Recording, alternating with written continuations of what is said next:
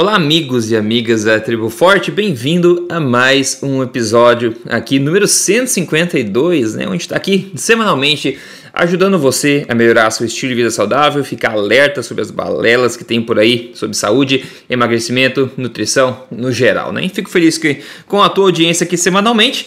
Hoje a gente vai falar sobre o seguinte: a gente vai falar sobre um problema com o PF brasileiro, é o prato feito brasileiro, um problema foi reportado pela mídia. Hum, vamos comentar sobre isso.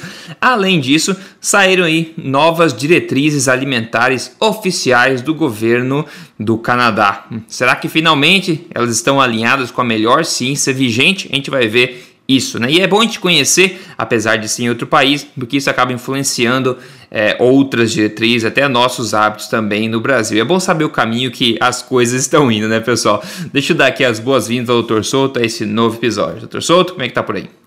Tudo bem, boa tarde e boa tarde aos ouvintes. É isso aí, pessoal. PF brasileiro e novas diretrizes alimentares. E vocês precisam saber dessas coisas. Primeiro, deixa eu dar um alerta aqui. O meu novo livro está sendo lançado agora. Sim, sim, sim. Se você não sabia, eu estava na surdina há um bom tempo escrevendo um livro novo e esse livro agora vai ser publicado em todas as livrarias do país. O nome do livro é este não é mais um livro de dieta. Exatamente. O título dele novamente é Este não é mais um livro de dieta. É o novo libertador estilo de vida alimentar para a saúde e boa forma que derruba o conceito de dieta. A causa por trás é realmente derrubar a consciência com hábitos práticos no dia a dia, como é que você pode se munir aí, como é que você pode evitar fazer dieta pelo resto da sua vida e ainda assim manter a melhor forma e melhor saúde que você merece, ok? Então você pode encontrar o livro no site oficial, que é este não é mais um livro de dieta.com.br, ou também você pode achar na sua livraria de preferência, na Amazon, na Saraiva, Livraria Curitiba, onde você quiser, ok? Então fica o meu convite aí para você levar para casa, receber em casa aí este livro aí. Vai ser bacana saber seu feedback depois postando aí nas mídias sociais. Beleza, pessoal? Maravilha. É isso aí, vamos fazer tudo o que é possível para tentar espalhar essa mensagem, né? Enfim, Pessoal, então depois de 152 episódios, vocês podem ver que muitas coisas se repetem aqui e muitas coisas tendem a não mudar, né? O caso de hoje é o seguinte: as novas diretrizes alimentares do Canadá que foram recém publicadas pelo governo, né? E toda vez que eu vejo o governo falando de alimentação, me dá arrepios, né? Aquela pontada no rim, né, pessoal? Então, no site da publicação dessas diretrizes, para você conhecer o que elas são, né? Eles dizem que elas foram feitas feitas basicamente para se aprender a comer de, de forma saudável. Ótimo, todo mundo concorda com isso. Eles dizem também que as diretrizes foram baseadas na melhor, é, no melhor corpo de evidência científica disponíveis no momento. Que legal! Será que é verdade? A gente vai ver isso já. Eles dizem também que foram feitas bom, com o objetivo de instruir a população a comer de forma saudável e também ter um, um bem-estar geral nutricional e também apoiar melhoras no ambiente alimentar do Canadá. Eu não sei se isso é codinome para, para né, ajudar a indústria alimentícia do Canadá, mas enfim, eles colocaram isso na, nas diretrizes. Enfim, o que, que, eles dizem aqui? Tem duas guidelines, né, duas é, é, sessões de diretrizes. Primeiro, o que, que a gente deve comer? Né? Eles dizem o seguinte: comidas nutritivas, alimentos nutritivos devem ser a, a fundação base, deve ser a base de um hábito alimentar saudável. Ótimo, a gente concorda. E aí começam a listar o que, que deve ser comido. Primeiro, vegetais. Segundo, frutas. Terceiro, grãos integrais. E quarto, comidas proteicas, alimentos proteicos. Esses devem ser comidos, né, vegetais, frutas, grãos integrais e proteína devem ser comidos com regularidade. Bom, e grãos integrais, né, pessoal? Tá aí já o começo do problema. Só que nessa mesma linha que eles sugerem que você consuma alimentos de fonte proteica, eles dizem que eh, dentre os alimentos de fonte proteica, as pessoas devem consumir proteínas de plantas mais seguido. Olha só, um alerta. Comece a perceber a direção subliminar, tá? Nem tão subliminar assim, mas enfim, que essas diretrizes estão puxando a população, ok? Eles estão dizendo aqui, numa, numa talvez das linhas mais importantes das diretrizes, que você precisa começar a comer é, proteína de plantas mais seguido. Aí eles listam fontes de proteína que você pode dar preferência. Vamos lá, a primeira fonte de proteína que eles listam é leguminosas, ou seja, feijão, ervilha, é, lentilha. A segunda, nozes. Terceira fonte, sementes. A quarta fonte, se segure na cadeira, tofu. A quinta, pior que a quarta ainda, bebida de soja fortificada. E daí a sexta, por misericórdia, benção Deus, é peixe. Depois vem é, camarão, etc. Depois vem ovos, depois vem frango. Aí depois vem carne vermelha magra, né? Depois vem o que? Leite com baixa gordura, iogurte com baixa gordura, kefir com baixa gordura e queijos de baixa gordura e baixo sódio. Pessoal, olha quanta asneira reunida em uma só em um só parágrafo. Então eles dizem: coma a proteína mais seguido, sim, a gente concorda. Coma a proteína de planta mais seguido. Por quê? Né? As evidências não dizem isso. E outras, as plantas nem de longe as, são as melhores fontes de proteína, porque têm baixa biodisponibilidade e também tendem a não serem completas. No caso da soja, por exemplo, apesar de ter proteína completa, digamos assim, ela vem cheia de antinutrientes que fazem que previna a absorção de até 50% dos aminoácidos, das proteínas aí da soja. Então, doutor Souto, olha só, eles listam para as pessoas as melhores fontes de proteína e a primeira, segunda, terceira, quarta e quinta opções são leguminosas, nozes, sementes tofu e bebida de soja fortificada, sendo que médicos é, sugerem para mulheres grávidas, por exemplo, que não consumam leite de soja, por exemplo. O que a gente pode dizer só sobre esse parágrafo dessa asneira da proteína e também desse medo da gordura, em recomendar tudo com pouca gordura, né? Pois é, né, Rodrigo? É, é, assim, ele nitidamente é um documento mais ideológico do que científico. Né? Apesar do que, eles dizem, né? Incrivelmente. apesar do que eles dizem. Porque, na realidade, o que está por trás disso é a ideologia de que devemos seguir uma dieta vegetariana. Né? É, então, é. eles não estão ainda nas diretrizes de 2019 propondo isso. Eles vão deixar para as próximas. Nas próximas, eles vão dizer: olha, não deve comer nada de animais. Né? É, uh, então, porque se o critério fosse científico, se eu vou recomendar proteína, eu vou recomendar porque uh, uh, vamos fazer um exercício. Tá? arroz tem proteína? Tem. Arroz tem proteína. É bem pouquinho, quase nada. Uhum. não sei quantos por cento, que seja lá 2% de proteína, o resto é tudo amido.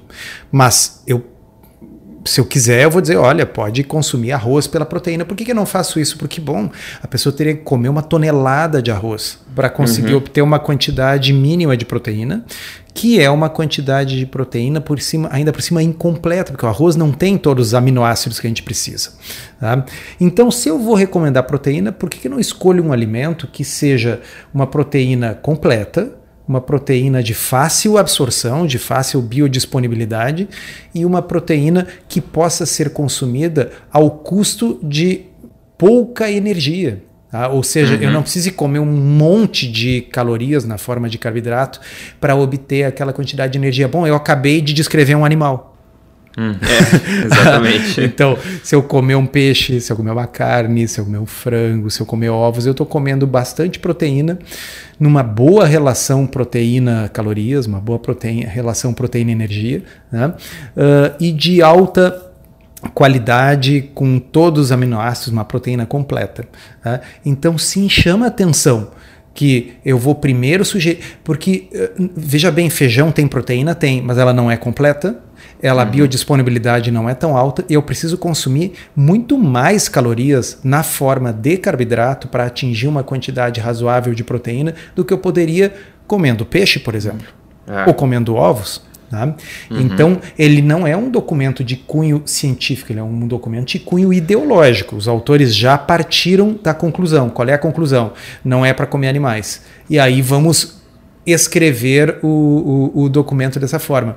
Eu, eu, faço uma comparação, é mais ou menos como num vestibular, num Enem, né, uhum. que o aluno tem a seguinte tarefa: né, uh, uh, tem um enunciado, digamos que o enunciado é o seguinte: carne faz mal, ok? Partindo deste enunciado, redija diretrizes nutricionais. É, exato. Não é contestando se é verdade ou não, é assumindo é, que é verdade, justifique. É assumindo que é verdade, justifique.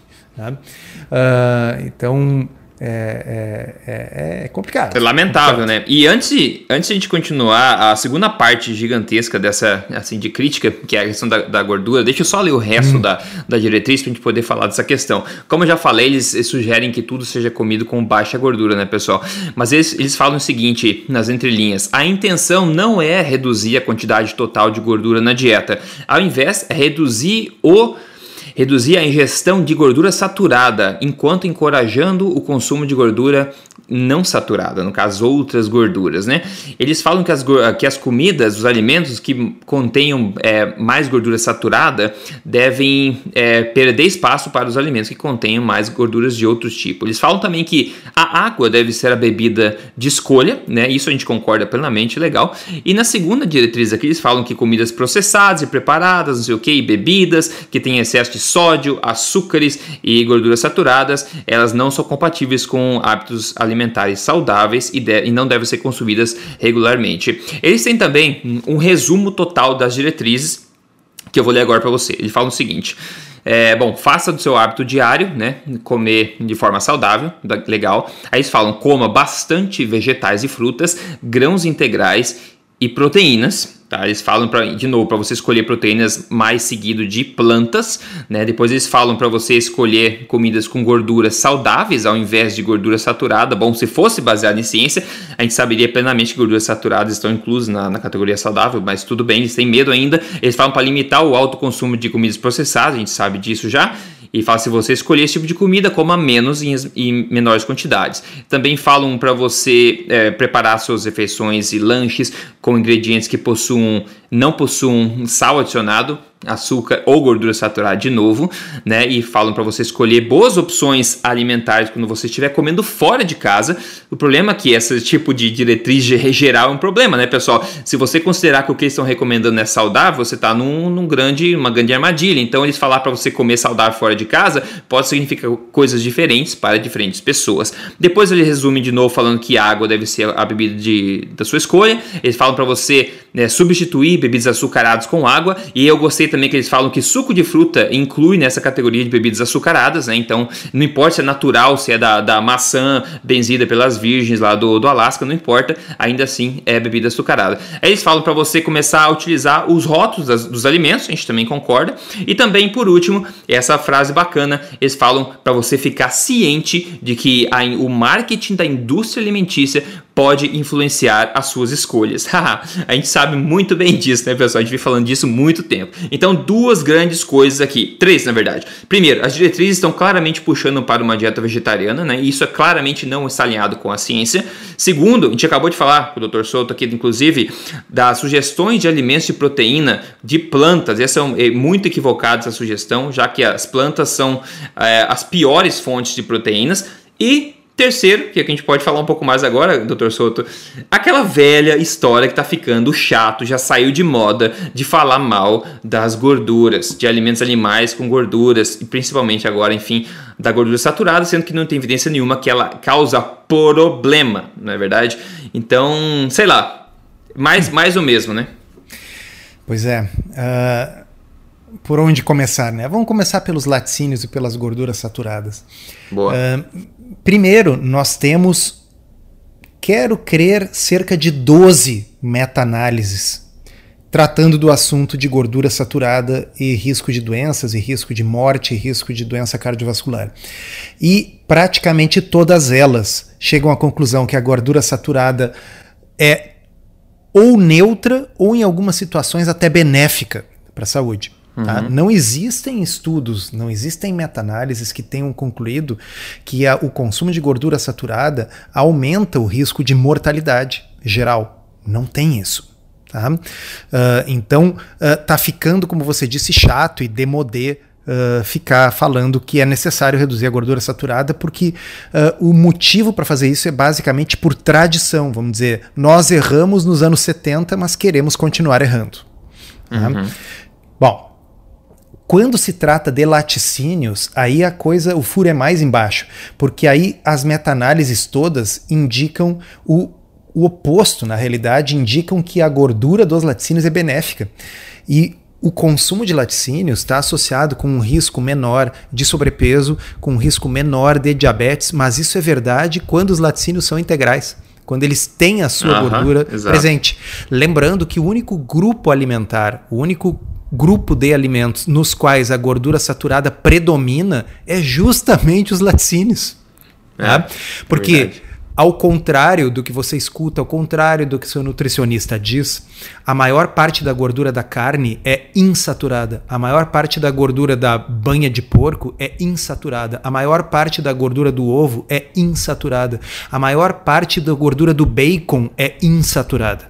O único grupo alimentar que tem mais gordura saturada do que insaturada são os laticínios.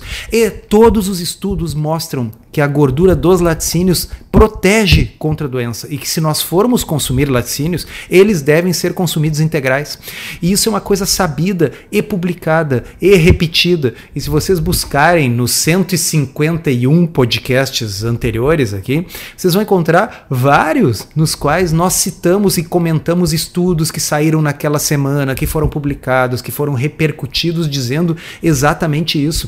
Por isso que a gente tem que falar, ele é um documento ideológico e não científico. Certo. Tá? É, partimos do pressuposto de que a gordura saturada não pode ser consumida. É, é um pressuposto, é religioso. Uhum, tá? Exato. Na realidade, assim, uh, se levou tábuas, né, ou pedras para cima do morro e aí Deus abriu as nuvens, enviou um raio e escreveu as suas leis. Gordura saturada faz mal. Tá? E uma vez partindo dessa lei, nós temos que simplesmente justificar, encontrar artigos uh, dos poucos que chegam a essa conclusão, observacionais, epidemiológicos, porque quando nós vamos ver o conjunto da literatura, mesmo os observacionais no que diz respeito a laticínios, o consenso é a gordura dos laticínios faz bem para a saúde, diminui o risco de diabetes e diminui o risco de sobrepeso. Então é espantoso que diretrizes atualizadas, publicadas em 2019, tenham uma asneira desse tamanho. Tem que chamar pelo nome, Rodrigo, é asneira mesmo.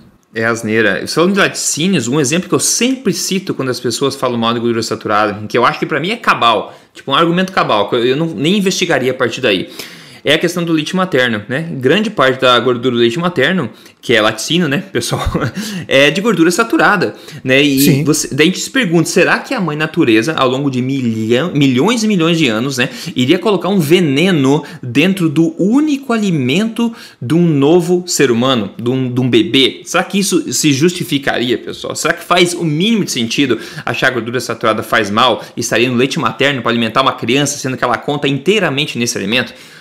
É, é de se coçar a cabeça, né? Como é que pode? É, é, um, é, um, é um perfeito argumento. Quer dizer, uh, ou deveria sair óleo vegetal na mama da mãe. É, óleo né? de soja, leite ou de soja. então é de se supor que depois de tantos milhões de anos, o corpo humano esteja adaptado a justamente aquele tipo de gordura, né? Mas enfim, enfim, o fato é, quando tudo converge, quando os ensaios clínicos randomizados mostram que o consumo de laticínios gordos não é ruim no perfil lipídico, quando os estudos observacionais mostram que há uma diminuição do risco de diabetes e de sobrepeso. Quando as meta-análises indicam a mesma coisa, e quando o raciocínio evolutivo, esse que você falou, do leite materno, indica, quando tudo aponta para. Somente uma negação de natureza quase religiosa é capaz de justificar que isso esteja numa nova diretriz. Tá? Uh, onde eles acertam ali? Eles acertam em recomendar o consumo de água, eles acertam em recomendar contra o consumo de sucos de fruta, que é basicamente consumo de açúcar. Tá? E eles acertam quando eles chamam atenção para cuidar no que diz respeito à publicidade uh, da indústria alimentícia. E isso eles copiaram direto das diretrizes brasileiras. Tá?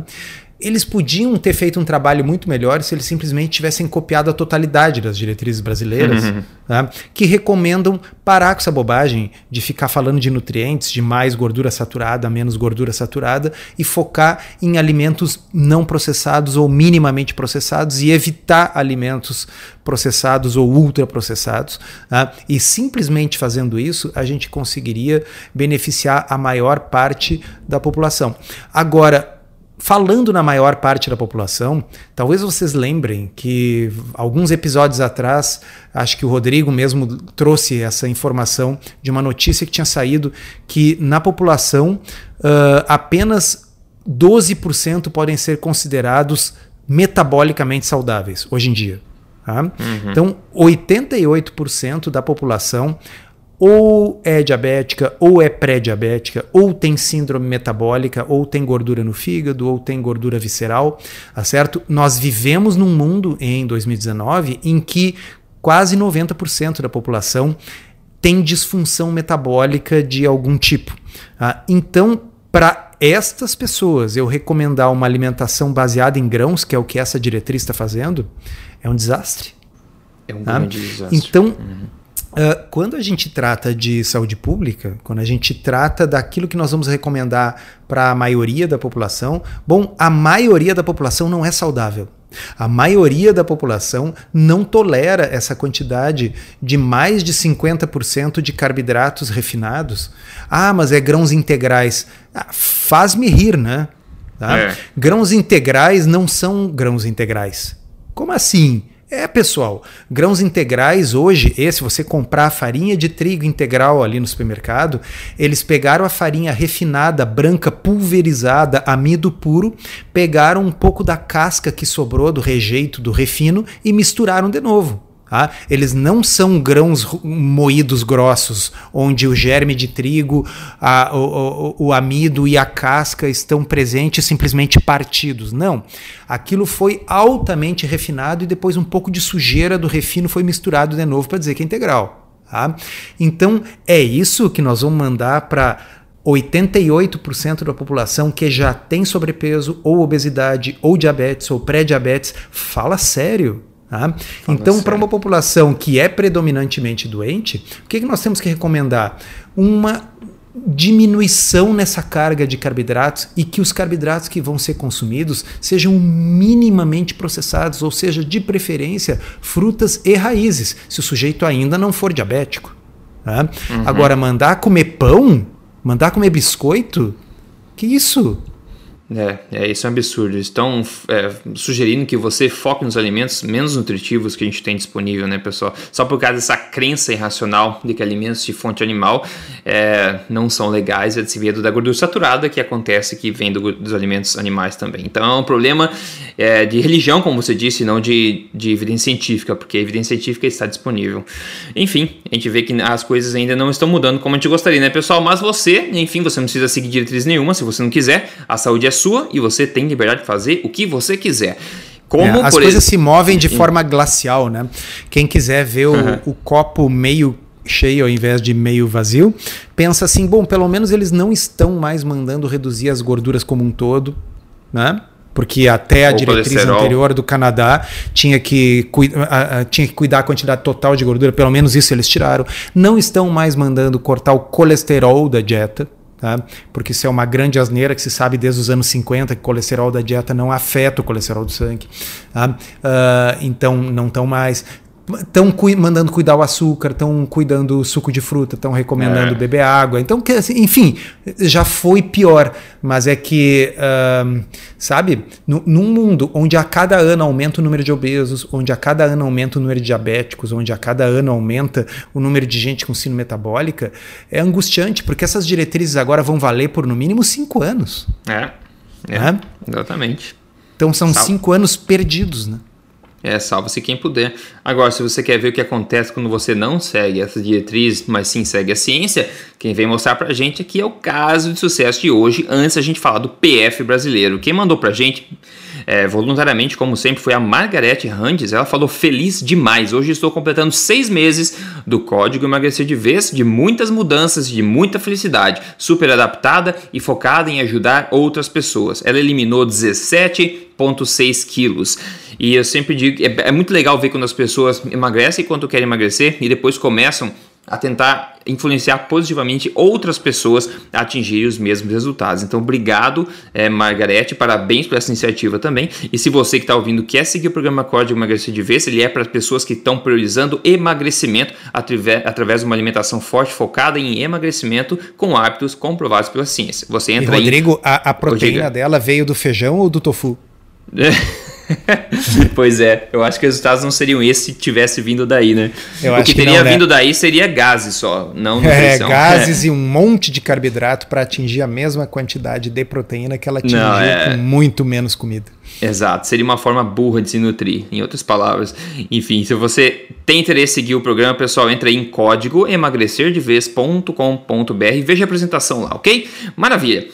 Vamos lá, PF brasileiro saiu no G1, tá? No G1. Prato feito brasileiro tem tamanho exagerado e excesso de calorias. Essa é uma das conclusões de um estudo internacional que analisou o valor calórico de refeições vendidas por restaurantes populares de seis países, publicado no British Medical Journal em dezembro. As análises mostraram que uma refeição brasileira sem bebida e sobremesa contém em torno de 1.200 calorias, sendo que quatro opções analisadas tinham mais de 1.600. O Serviço de Saúde Pública da Inglaterra recomenda que um homem adulto ingira 2.500 calorias por dia e uma mulher adulta 2.000 calorias, né? Aliás, na minha opinião, se um homem médio, uma mulher média do dia a dia comer essa quantidade de calorias recomendada por dias, é, por dia, né, dos alimentos que também são recomendados pelo governo, eles inevitavelmente irão, iriam engordar, né? Mas na verdade, eles estão engordando já, né? Então é meio óbvio de ver isso, né, pessoal? Bom, seguindo, é, segundo os nutricionistas, as nutricionistas in, entrevistadas nesse, nesse artigo, os pratos contêm o que? Muito arroz e pouca salada. E a carne é o que? é muito gordurosa. Elas sugerem que os pratos sejam reduzidos e, claro, como todo mundo já sabe, reduzido em gorduras também e mais generosos em legumes e folhas. E o que eu quero falar que no Brasil a gente tem uma coisa muito bacana que é o conceito de buffet por quilo. Isso é sinônimo de liberdade alimentar. Quando você tem conhecimento do que é uma alimentação forte, por exemplo, isso é um parque de diversões. Você escolhe exatamente aquilo que vai maximizar a densidade nutricional do seu prato e isso você pode esquecer até calorias nesse sentido, né? E você vai embora feliz se sentindo bem. A moral da história é que prato feito no geral é bom quando é feito por você somente, né, pessoal? Mas então, novamente, vamos lá, doutor Souto, problemas grandes de alimentação do brasileiro. Novamente, aquela coisa chata, aquela coisa de sempre. Ah, é muito calórico. Ah, tô comendo gordura demais, né? Então, ah, então pelo amor de Deus, vamos lá. Estamos com preguiça, mas vamos comentar sobre isso, vai. É, da preguiça mesmo. Dá. Uh, é, basicamente, uh, elas estão cometendo aí os, os pecados capitais uh, da nutrição motivo pelo qual a maioria das vezes as coisas dão erradas dentro dessa abordagem tradicional, que é se focar demais em calorias e demais em gorduras, porque na realidade o que realmente importa, o que vai determinar se a pessoa vai comer demais ou não, é a saciedade. Tá? Uhum. Tá? Esse é o foco, saciedade. Porque, uh, veja bem, se não existisse o fenômeno da saciedade, todo mundo comeria até, sei lá, parar de comer Explodir, pela dor né? do, do, estômago cheio demais, assim, porque está doendo, uh, ânsia de vômito, sei lá. Não, as pessoas param de comer uh, quando a fome cessa. Tá? De vez em quando, sim, é pela dor e tal, quando é carboidrato refinado. Tá? Então, assim, Pizza o pessoal come até ficar com dor. Tá? Mas, assim, duvido que a maioria das pessoas coma uh, salmão até ficar com dor, entendeu? A pessoa come, serve mais uma vez, poxa, matou a fome e encerrou. Então nós temos um, um, um, um assim como nós temos um termostato para a temperatura do corpo, a gente tem um comidostato, assim, que é a saciedade. Tá, o nosso comidostato. Então, o que nós temos que ir atrás é quais são as coisas que dão mais saciedade. Tá? E as coisas que dão mais saciedade é justamente o que elas querem tirar do prato, tá? que é a proteína acompanhada de gordura. Uhum. Tá? Então, uma proteína bem magrinha, ela não dá a mesma saciedade que se essa proteína tiver um pouco mais de gordura. Tá bem, não precisa ser 90% gordura e 10% proteína, que tá também não adianta. Ah, mas uh, por que a carne não pode ter um pouquinho de gordura? Vai ficar mais saborosa e vai ficar mais saciante. Mas eu respondo, é porque elas seguem a religião, aquela que a gente mencionou há pouco. Uhum. A religião que diz que a gordura faz mal, porque sim. Porque Moisés recebeu essa revelação em cima do morro, tá certo? Foi impresso por um raio, assim, no, no, nas tábuas. Tá? Então, tirando isso, pessoal, não teria. Por quê? Tá? E a questão do muito arroz, bom, concordo também, mas elas estão querendo que diminua a quantidade de arroz pelas calorias. Eu estou querendo diminuir a quantidade de arroz porque o arroz é nutricionalmente uma opção ruim. Uma coisa importante, muito importante, o Rodrigo fala no livro dele, esse que vocês vão comprar, tá? este não é um livro de dieta, tá? e tá lá, densidade nutricional. É. Tá? É. Então, eu, se eu pegar o arroz, o arroz é o oposto da densidade nutricional. O arroz é basicamente amido, Lembrando, amido é um polímero de glicose, é um monte de moléculas de glicose de mãos dadas, a gente chama de amido. Amido e xarope de glicose, a única diferença é que um é doce e o outro não é, mas é a mesma coisa. Tá? Então, arroz é amido, água e e bom, é só. Entendeu? É bom, é só, tem, exato. Tem traços de outras coisas. Então, sim, comer glicose pura não, não é o ideal se você não é um beija-flor ou uma formiga dessas de cozinha. Tá? A gente foi feito para comer outro tipo de nutrição. O foco deve ser densidade nutricional, ou seja, proteínas, boas gorduras vitaminas, minerais, ok? Isso nós vamos obter numa dieta que é rica em produtos de origem animal, carnes, peixes, aves, ovos e vegetais de baixo amido. Tá? Os vegetais de baixo amido eles têm uma densidade nutricional elevada. Por quê? Embora eles não sejam, por exemplo, ricos em proteína, se você pegar um brócolis, ele não é rico em proteína, mas ele não tem praticamente caloria nenhuma. Então aquilo é. ali são minerais, fibras uh, grátis, digamos assim, porque não tem um custo calórico. E a pior coisa para comer é justamente o que? Carboidratos uh, refinados, carboidratos nutricionalmente pouco densos, né? E a gordura, bem, se fosse gordura pura, eu concordaria. Ok? Então, assim, comer um tablete manteiga puro tem densidade uhum. nutricional baixa. Né? Por esse motivo, a gente não festeja muito aqui no nosso podcast essa história do Bulletproof Coffee, né? de botar um monte de manteiga e óleo no café, porque aquilo também não tem densidade nutricional. Botar uma colherinha de nata ali para dar um gosto, ok. Tá? Mas o que, que tem densidade nutricional? É justamente a coisa que elas estão achando que tem que diminuir no prato. É, tá? é, Bom, o arroz a gente concorda. Tá? Só que assim, ó, se diminuir o arroz e diminuir a carne e só deixar salada, bom, tá bem, vai ser nutricionalmente denso, mas não vai ter o que? A saciedade, né? Não vai ser então, nutricionalmente significante. É, não vai ter Muito saciedade. Pouco. Então, assim, é. as duas únicas coisas com as quais elas precisam realmente se preocupar, que é saciedade e densidade nutricional, estão absolutamente fora do radar. Estão preocupados com gordura saturada, que a ciência mostra que é irrelevante, e estão preocupadas uh, calorias. Em, com calorias que, bem, se essas calorias forem nutricionalmente densas, essas calorias vão servir para dar saciedade. Porque não se enganem, não existe saciedade sem calorias. Tá? Porque se fosse assim, era simples: papel picado ou serragem. É. Tá? Eu pego, vamos dizer, 200 gramas de serragem ou de papel picado, misturo com água, faço um mingauzinho, como aquilo ali, não vai ocupar espaço no estômago? Pois por que, é. que isso não, por que, que isso não dá saciedade? Não dá pois é. saciedade é. porque o corpo não é burro.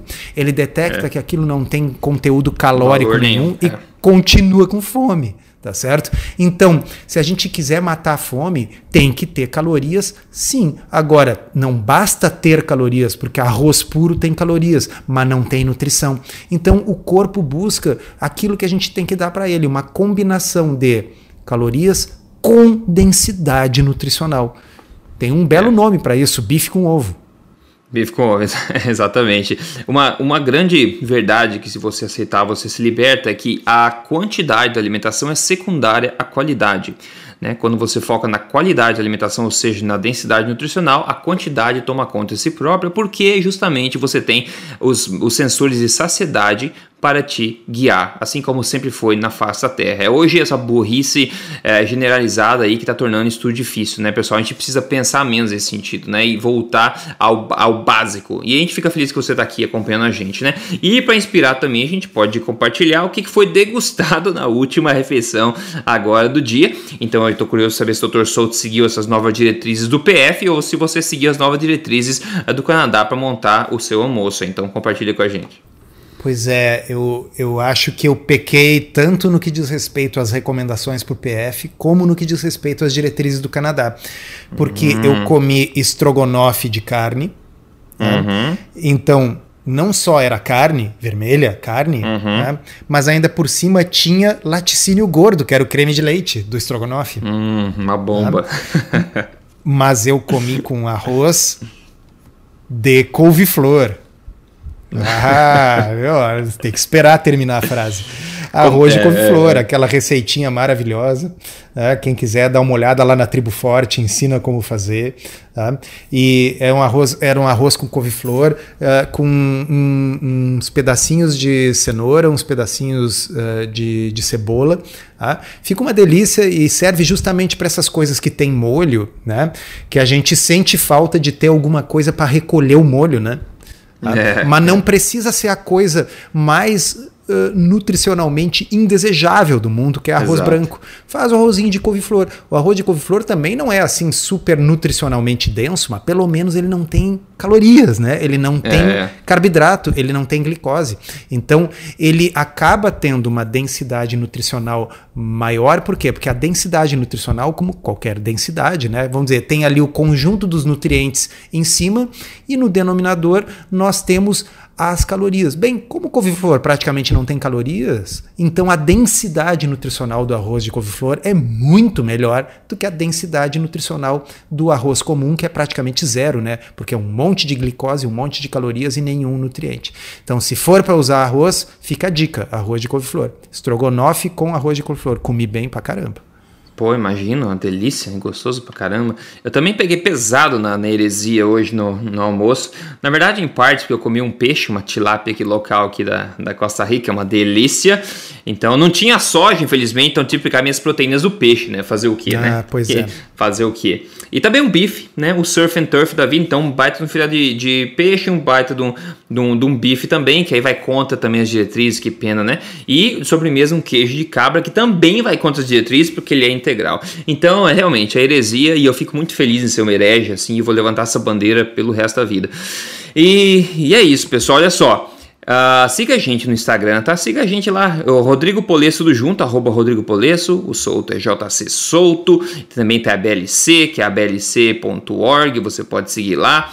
Você também tem o que mais para te ajudar? Você tem a Tribo Forte, só você pegar, tem mais de 200 e poucas receitas lá dentro. Entra em triboforte.com.br e tem, como eu falei no começo do vídeo, do, do podcast, também o meu novo livro que está saindo das livrarias, ou seja, livro, preço baratinho, você carrega na cabeceira, lê, passa para um amigo. O nome é Este Não É Mais Um Livro de Dieta, ok? É só procurar aí onde você quiser no site, este não é mais um livro de dieta.com.br, ou se você preferir, na sua livraria de preferência, ok, pessoal? Então não faltam recursos para você se munir, se proteger e viver como você merece viver. Beleza?